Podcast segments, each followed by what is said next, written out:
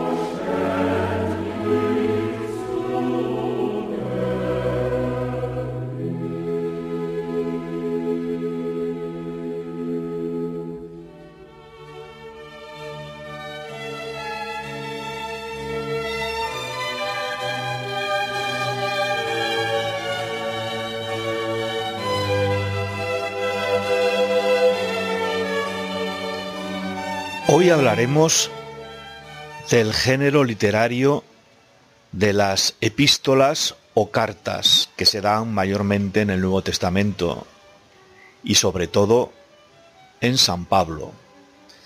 Pero antes vamos a profundizar un poco más para entender lo que es esto de los géneros literarios. La Biblia no cayó del cielo, en una sola lengua y con un mismo lenguaje. Eso lo sabemos.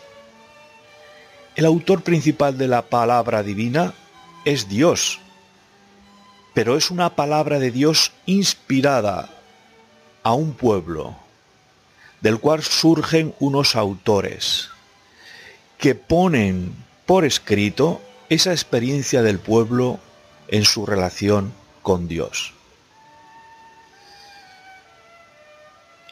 Algunos de estos autores son familias de pastores, otros son sacerdotes, otros son sabios y otras incluso mujeres, y todos escriben de forma diferente.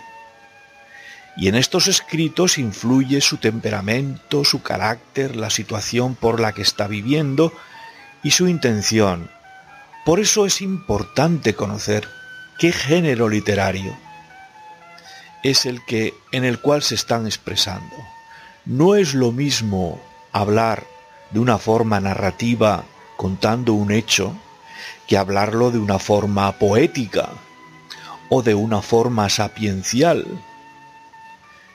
Los eh, géneros literarios, pues, son la manera en la cual se expresan los autores de la Biblia.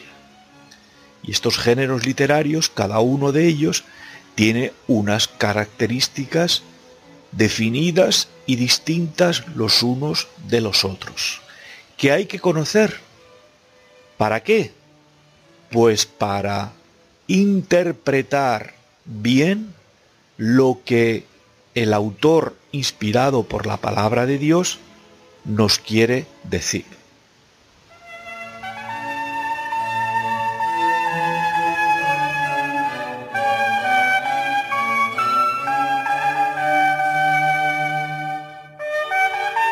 El género literario epistolar o de las cartas tiene unas características bien definidas. Tienen un carácter expositivo, donde el autor expone unos razonamientos. Está bien organizado. Esa carta tiene una exposición, un climas, un objeto por la cual está escrita y también una conclusión. Dentro de las cartas del Nuevo Testamento están las cartas de Pablo, la carta a los Hebreos, la carta de Santiago, la primera y segunda de Pedro, la primera, segunda y tercera de Juan y la carta de Judas.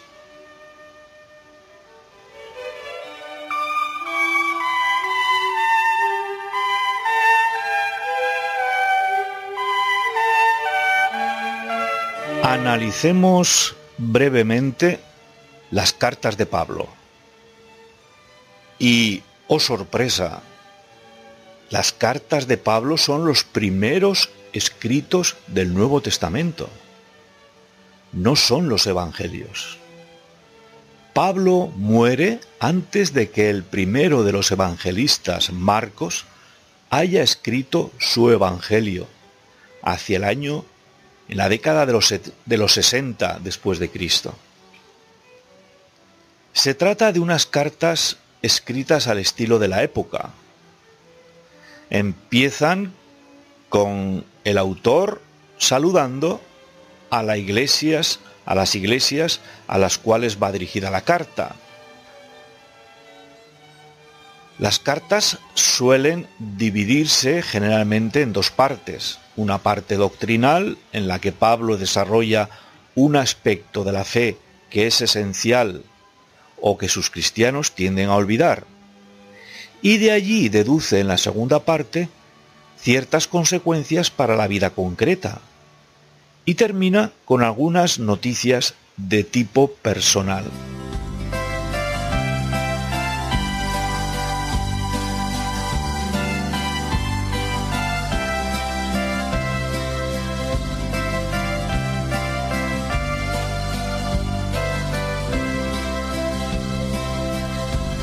Que yo dominara las lenguas cercanas y el lenguaje del cielo supiera expresar, solamente sería una hueca campana si me falta el amor,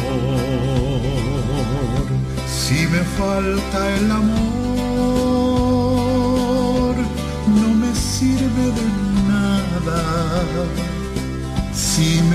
falta el amor, nada soy. Si me falta el amor, no me sirve nada.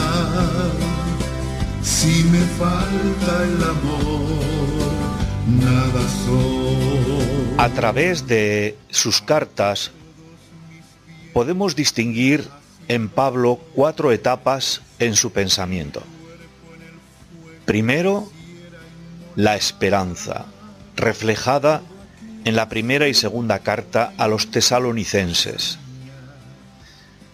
Son sus dos primeras cartas y van dirigidas a los cristianos de Tesalónica. Pablo recoge en ellas la fe tal como la ha recibido de Cristo y de los apóstoles. El cristiano es un hombre al que Dios ha llamado para que entre en su reino.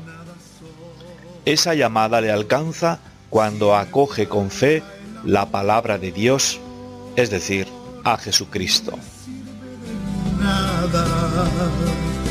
Si me falta el amor, nada soy.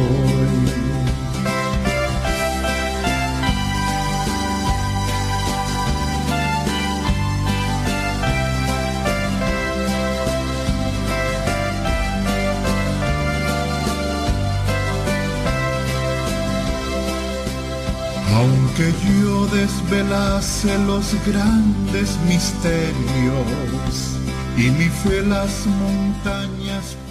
En segundo lugar, su pensamiento nos habla de que somos salvados por Jesucristo en la iglesia. Y esto lo refleja en sus cartas a los Corintios, en la primera y en la segunda, en la carta a los Gálatas, a los romanos, a los filipenses. En esta segunda etapa se tiene la impresión de que hay una cuestión que preocupa a Pablo. ¿Qué es lo que quiere decir ser salvado por Jesucristo? Él concibe la Iglesia ante todo como la comunidad que une a los que Dios está a punto de salvar por Jesucristo. Pero el tono es diferente según cada una de las cartas.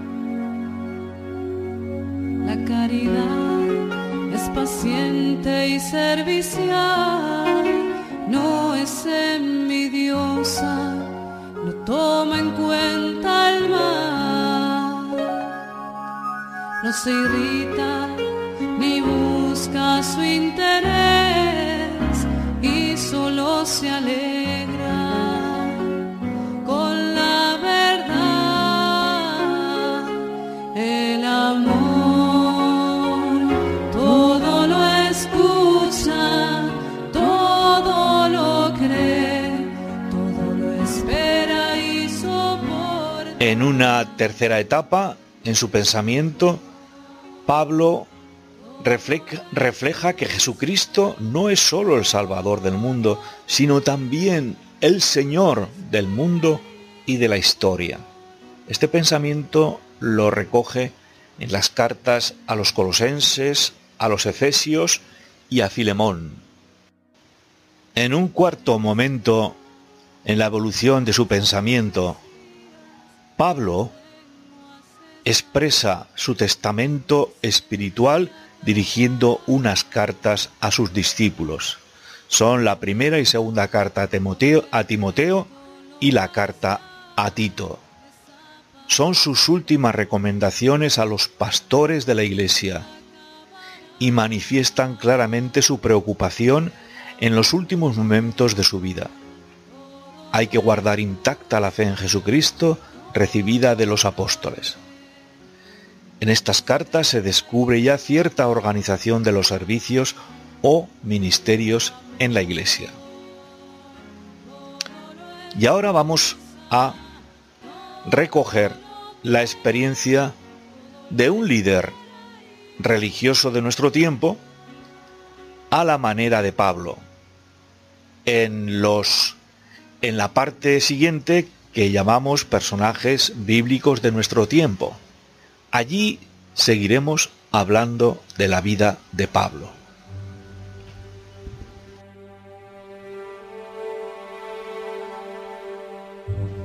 Personajes bíblicos de nuestro tiempo. Hoy, San Pablo, el líder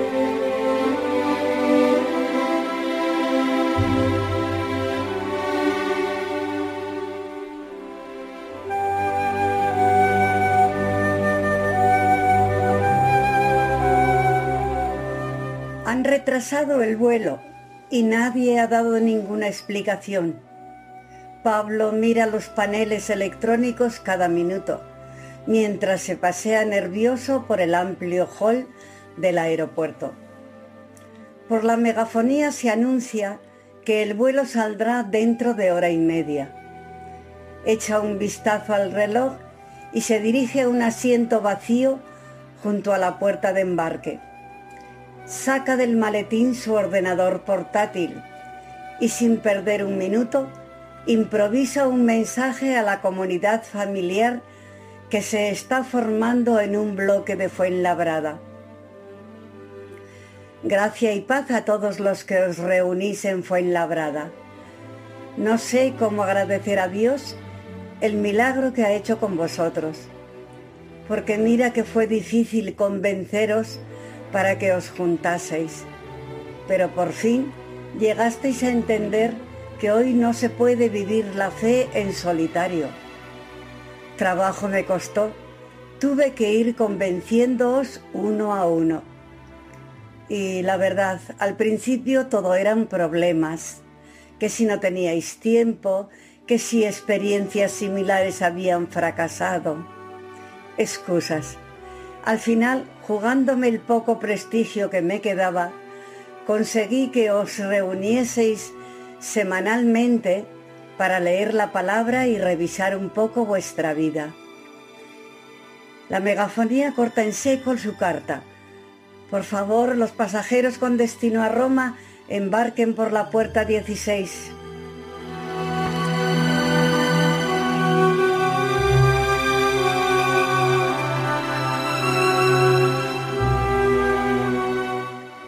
Arrellanado en la butaca 28G de la clase turista, Pablo deja que desfilen por su mente algunos viejos recuerdos mientras el avión se dirige a la pista de despegue.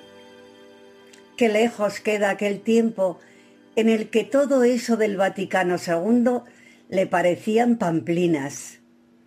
Una moda propia de espíritus débiles que no saben plantar cara a las novedades. ¿Qué otra renovación cabe sino el estricto cumplimiento de las normas que la tradición nos ha legado? el decreto Dignitatis Humanae le pareció el culmen de las aberraciones.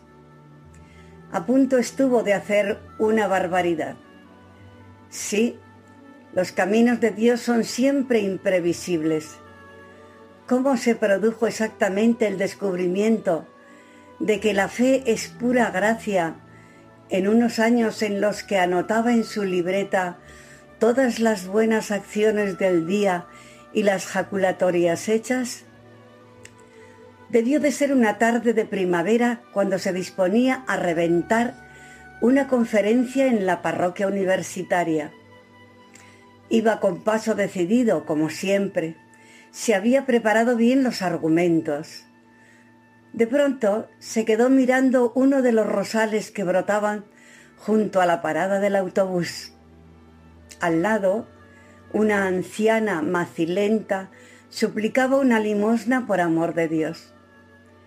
Sin saber por qué, sintió dentro una voz que nunca antes había escuchado. ¿Qué tienes tú que no hayas recibido? No pudo parar. Aquello fue peor que una bomba. Le pareció que todas sus listas de obras buenas eran pura beatería autosatisfecha y que podía ahorrarse todas sus batallas para defender la honra de Dios.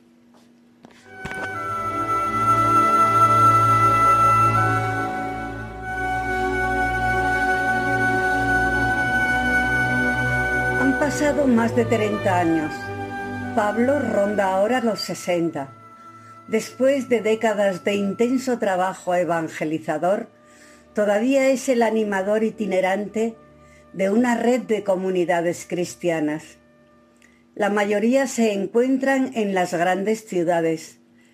Hay que estar donde está la gente. Todas son distintas. Cada una tiene sus problemas. Es preciso acompañarlas porque los riesgos son muchos. Algunos de los de su edad sienten nostalgia de los tiempos anteriores al concilio, y echan de menos muchas seguridades. Otros no paran de hablar de análisis y opciones, pero se les va la fuerza por el pico. La mayoría no sabe cómo vivir el Evangelio en medio de esta sociedad de consumo y de exclusiones. Pablo ha dedicado su vida a echarles una mano.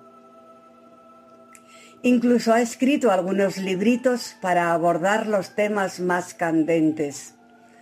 Durante algún tiempo estuvo de profesor de instituto. No quería depender de nadie. Por las tardes, después de salir de clase, dedicaba unas horas a las comunidades y los fines de semana se los pasaba de cursillo en cursillo. Desde hace años es un liberado.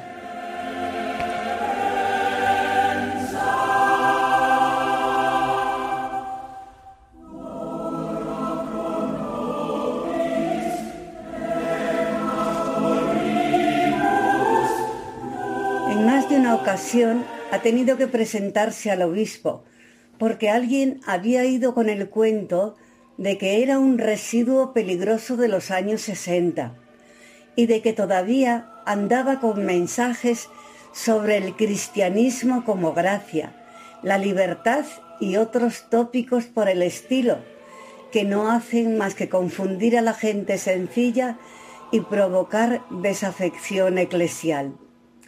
Los problemas le crecían como hongos, pero en medio de todo, Pablo nunca ha podido olvidar lo de aquella tarde camino de la parroquia universitaria. Hay cosas que el tiempo no mata y que marcan toda una vida. El avión surca ahora los cielos mediterráneos. Mientras contempla por la ventanilla la silueta de Mallorca, siente que después de todo ha merecido la pena. Una nueva iglesia se está gestando. Se tardará tiempo, habrá contradicciones, pero el Espíritu del Señor Jesús seguirá guiando el camino de su comunidad. Por favor, abróchense los cinturones. Atravesamos una zona de turbulencias. Gracias.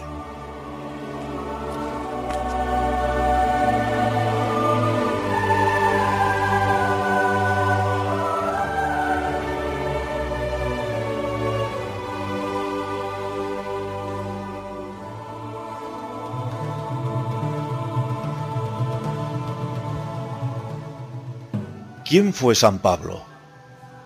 Las fuentes fundamentales acerca de su vida pertenecen todas al Nuevo Testamento y están recogidas en los Hechos de los Apóstoles y las 14 cartas que se le atribuyen, dirigidas a diversas comunidades cristianas.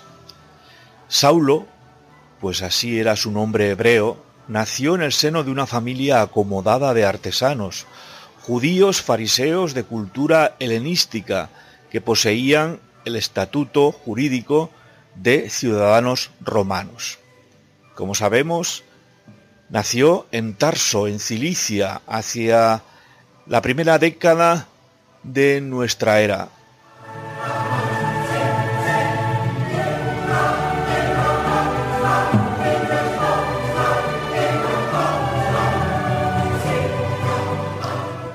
Después de los estudios habituales en la comunidad hebraica del lugar, Saulo fue enviado a Jerusalén para continuarlos en la escuela de los mejores doctores de la ley, en especial en la del famoso rabino Gamaliel, y así adquirió una sólida formación teológica, filosófica, jurídica, mercantil y lingüística. Hablaba cuatro idiomas, el griego, el latín, el hebreo y el arameo.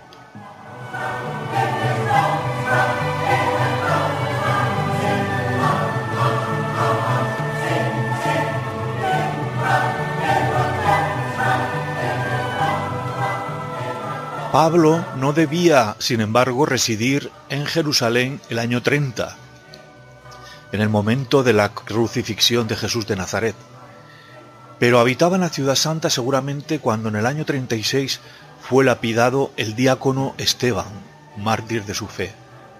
en concordancia con la educación que había recibido, presidida por la más rígida observancia de las tradiciones farisaicas, Saula, Saulo se significó por aquellos años como acérrimo perseguidor del cristianismo, considerado entonces una secta herética del judaísmo.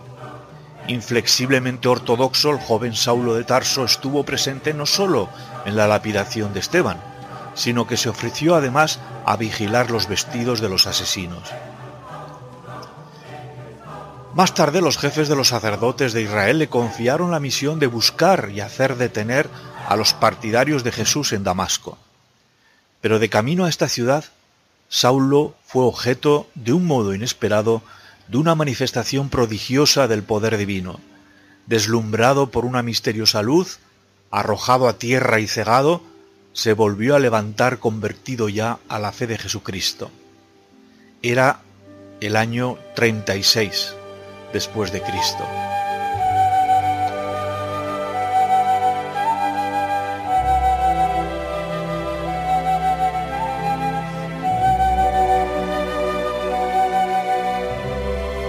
Tras una estancia en Damasco, donde después de haber recuperado la vista se puso en contacto con el pequeño núcleo de seguidores de la nueva religión, se retiró algunos meses al desierto, haciendo así más firmes y profundos, en el silencio y en la soledad, los cimientos de su creencia. Vuelto a Damasco y violentamente atacado por los judíos fanáticos, en el año 39 hubo de abandonar clandestinamente la ciudad descolgándose en un gran cesto desde lo alto de sus murallas. Aprovechó la ocasión para marchar a Jerusalén y ponerse en contacto con los jefes de la Iglesia, San Pedro y los demás apóstoles, no sin dificultades, porque estaba todavía muy vivo en la ciudad santa el recuerdo de sus actividades como perseguidor. Le avaló en el seno de la comunidad cristiana San Bernabé, que lo conocía bien y quizá era pariente suyo. Regresó después a su ciudad natal de Tarso, en cuya región residió y predicó hasta que, hacia el año 43, vino a buscarlo Bernabé. A consecuencia de una carestía que atacó duramente a Palestina, Pablo y Bernabé fueron enviados a Antioquía de Siria, ciudad cosmopolita donde eran numerosos los seguidores de Jesús. Allí se les había dado por primera vez el sobrenombre de cristianos para llevar la ayuda fraternal de la comunidad de Antioquía a la, de Jerusalén. En compañía de San Bernabé, San Pablo inició desde Antioquía el, primer, el primero de sus viajes misioneros, que le llevó en el año 46 a Chipre y a diversas localidades del Asia Menor.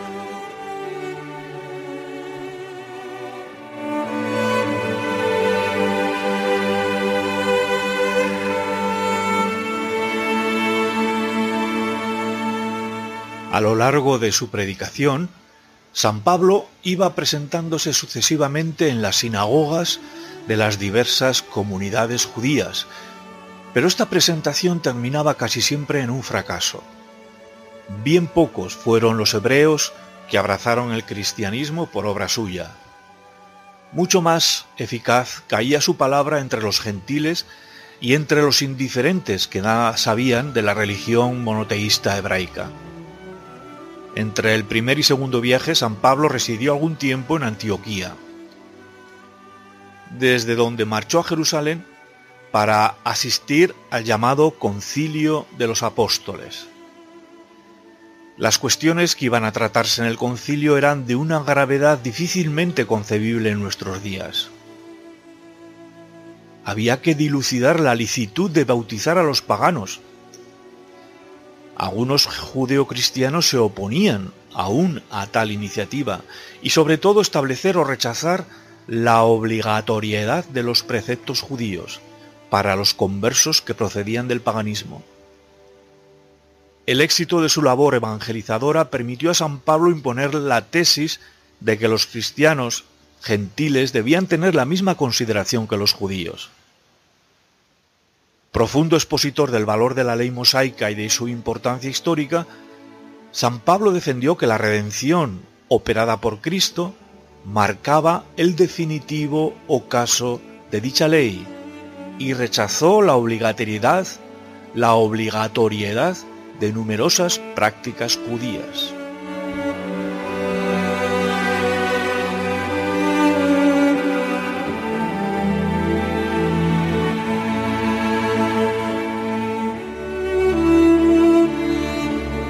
Años, Pablo recorrió toda el Asia Menor y Grecia, predicando y fundando pequeñas comunidades cristianas.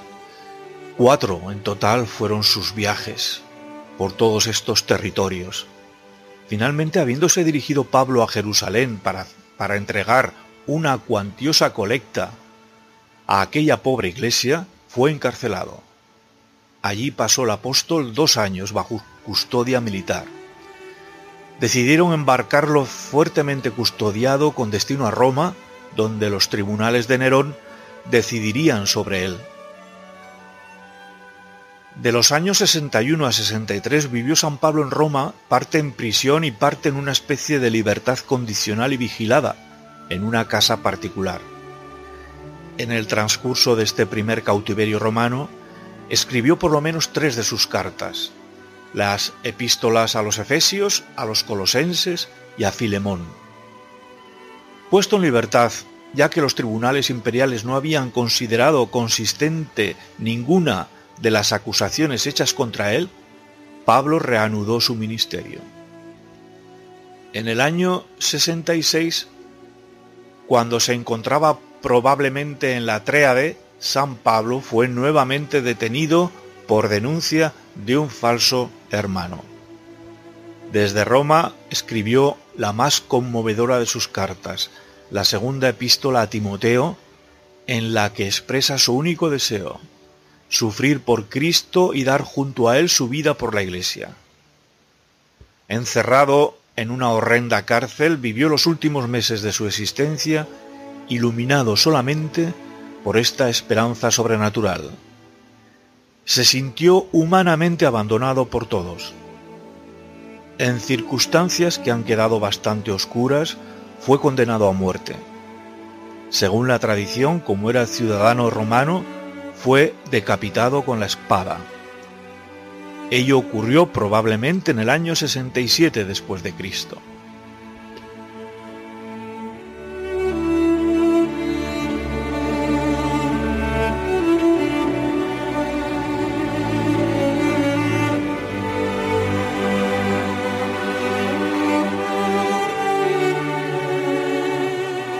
San Pablo trabajó más que los demás apóstoles y en sus cartas sentó las bases del desarrollo doctrinal y teológico del cristianismo.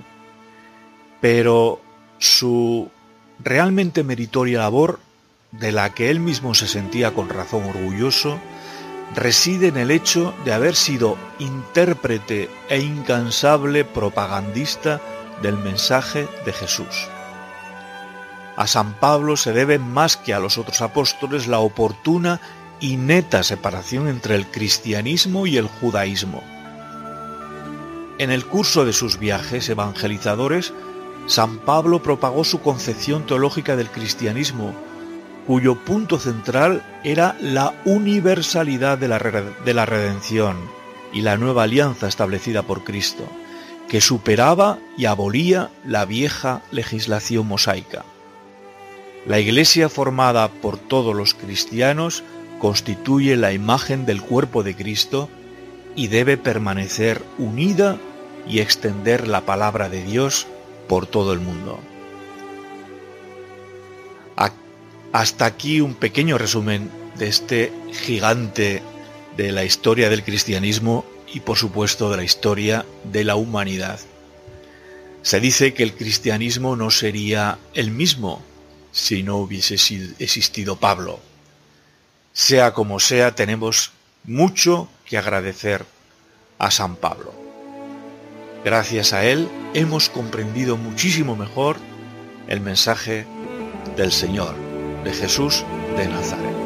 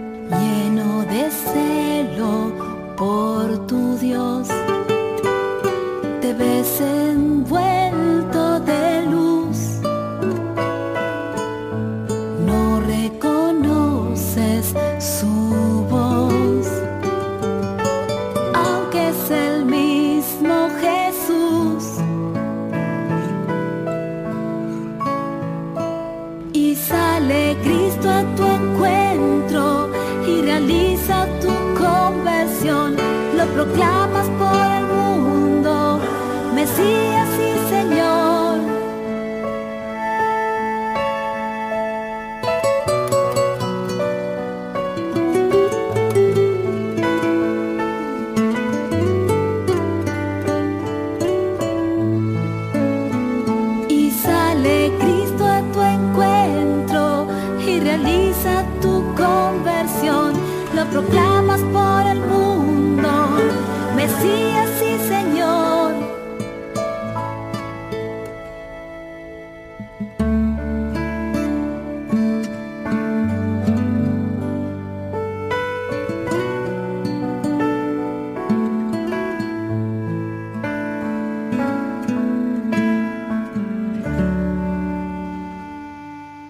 vamos terminando ya, queridos amigos, esta sesión de radio con esta anécdota de Pablo.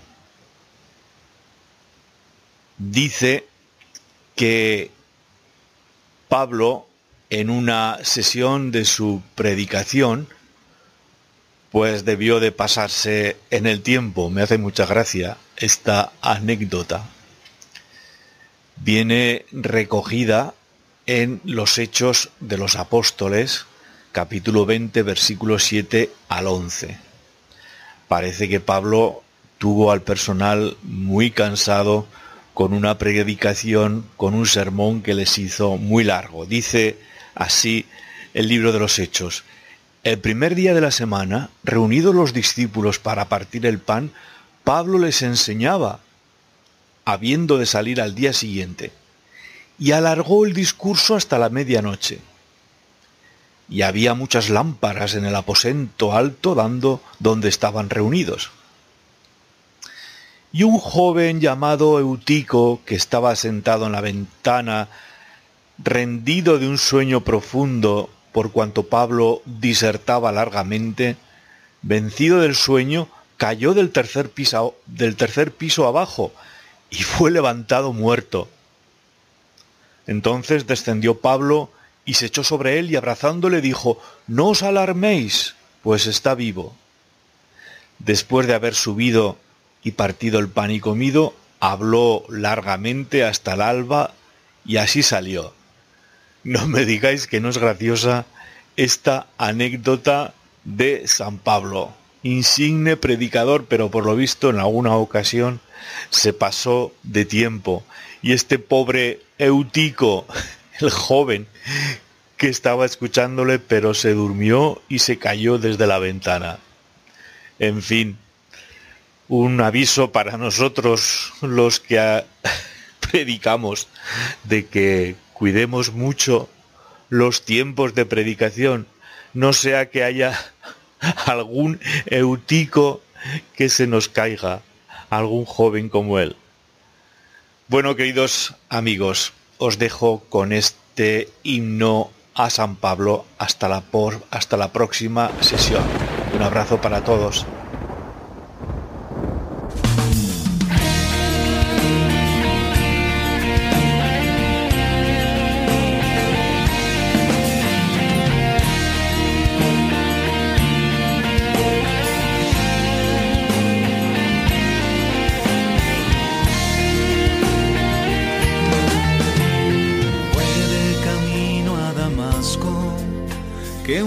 Rayo cayó sobre mí y desde entonces mi vida, para siempre mi vida cambió. Pude escuchar claramente una voz que me dijo por qué. Dime Saulo, ¿por qué me persigues? Si por ti yo morí en la cruz.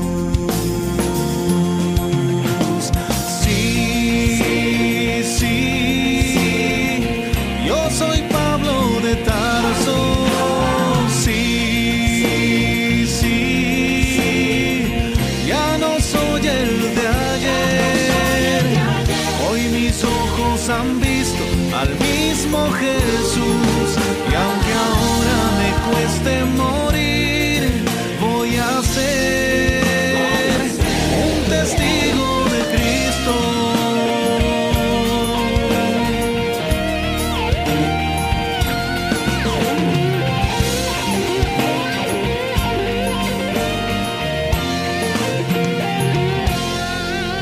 Hasta ayer perseguía cristianos porque yo no creía en Jesús, no creía que Él fuera el Mesías y que hubiera terminado en la cruz. Mas ahora soy todo de Cristo y por el mundo anunciando yo voy que con Cristo estoy crucificado. No vivo yo, es el quien vive en mí.